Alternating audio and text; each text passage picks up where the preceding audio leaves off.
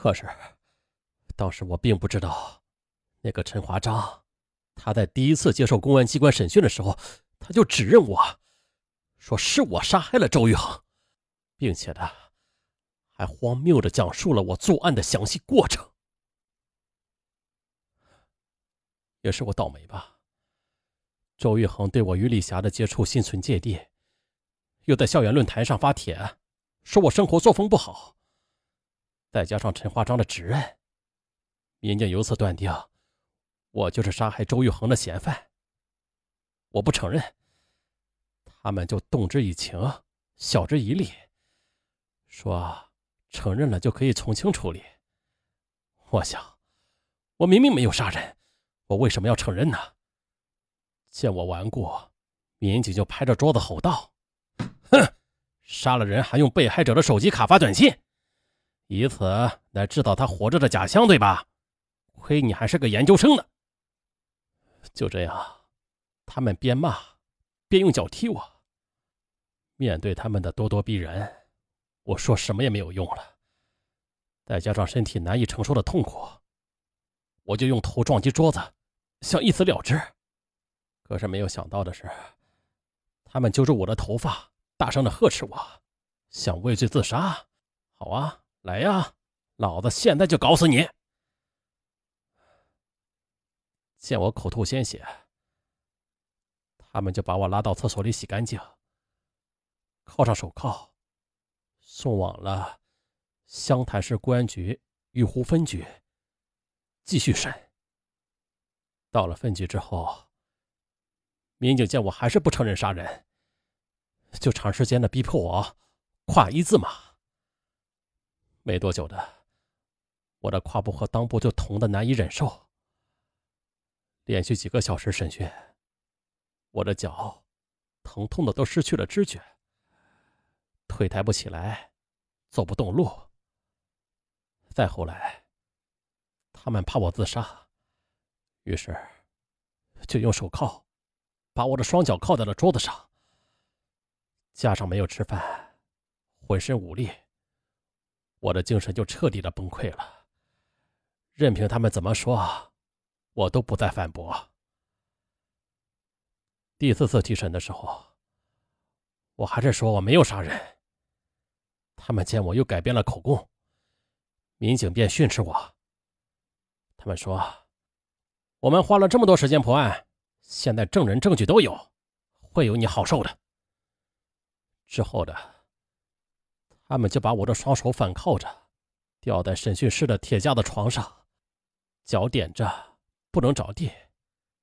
那滋味别提了。最后的，多次的软硬兼施，最后一次，我还是被迫的承认了杀人。并且签字，摁了手印。不久的，检察机关向法院指控我和陈华章涉嫌故意杀人罪。指控称，二零零三年十月，我在得知周玉恒将我过去所谓的作风问题，告诉女友李霞，劝二人分手的消息之后的，心生不满。但是这些指控里边说的都是扯淡。更匪夷所思的是。指控里还称了，说于早因为导师偏爱而心怀妒忌的陈华章合谋，合谋教训周玉恒。二零零三年十月二十七日十八时三十分的，陈华章在周玉恒的茶水里下了安眠药。指控里还称，当天晚上二十二时左右的，我趁着李霞接听电话，独自就回来，然后用绳子。将坐在椅子上的昏昏欲睡的周玉恒给勒死了。事后，我和陈华章共同转移了尸体。陈华章清扫了现场，并且将周玉恒的手机卡取出来，再然后将手机和作案时的绳子藏匿于电脑桌的抽屉里，并且把地上的血迹用抹布给擦净。当天二十三时四十分的，陈华章又用周玉恒的手机卡。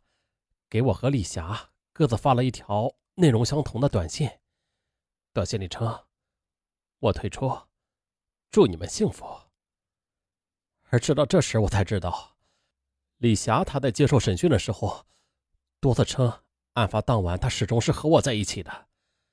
可是当时办案民警恼羞成怒，他便以涉嫌包庇罪将李霞关进了看守所，逼她承认案发时我离开他有二十分钟。李霞不承认，于是就被以涉嫌替我做伪证，被起诉判刑两年，缓刑两年。最后的，在恐吓和威逼之下的，丽霞她只好承认了。接到起诉书，远在重庆的大哥赶回湖南。他给我请了一名代理律师出庭应诉。二零零四年七月十四日的，法院第一次开庭。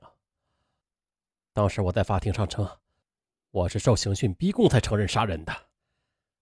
此后又多次开庭，我都否认杀人，但是没有用。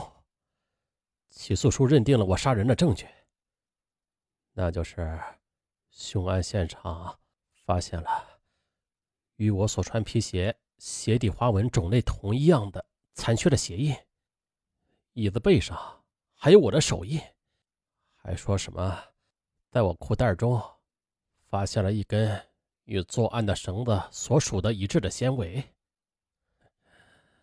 可笑！九月十日。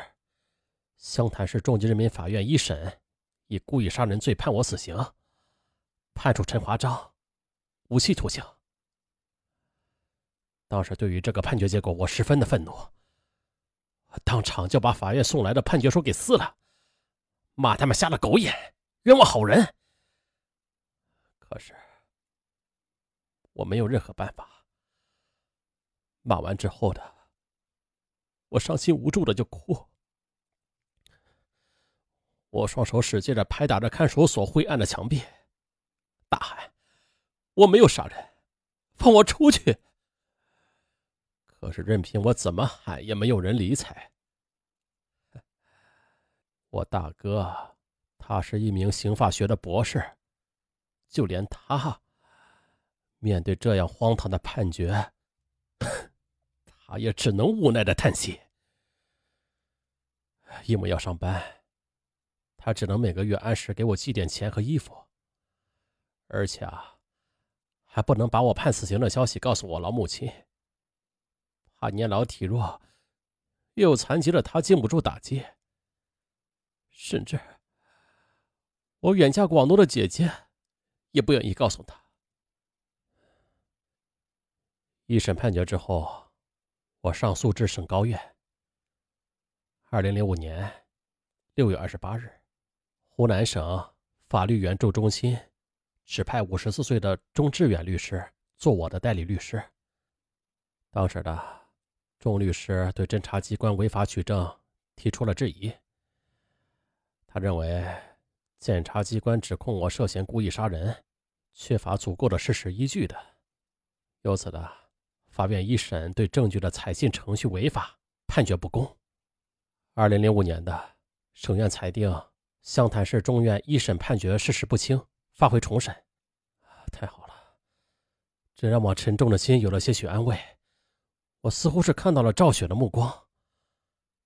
然而呢，当年十二月，湘潭市中院再审，依旧维持原判。天哪！再审的结果让我的心就好似掉进了冰窟窿里，不寒而栗。真的是不寒而栗！在看守所里，我无助的喊冤。看守干警说了：“你既然没有杀人，那还可以上诉的，甚至找上级纪委机关和政法委申诉。”我想是的，法律不可能冤枉一个无罪的人。于是的，大哥和舅舅便委托钟志远律师担任我的二审上诉辩护人。二零零八年五月二十三日的，省高院在湘潭市开庭二审，并且还请来了公安部法医学司法鉴定专家，对我和陈华章进行心理测试。测试结果认定了陈华章对周玉恒实施了堵嘴、勒颈和抛尸行为，而我没有。可是，这测试却没有被采信。最终，省高院还是支持了一审判决。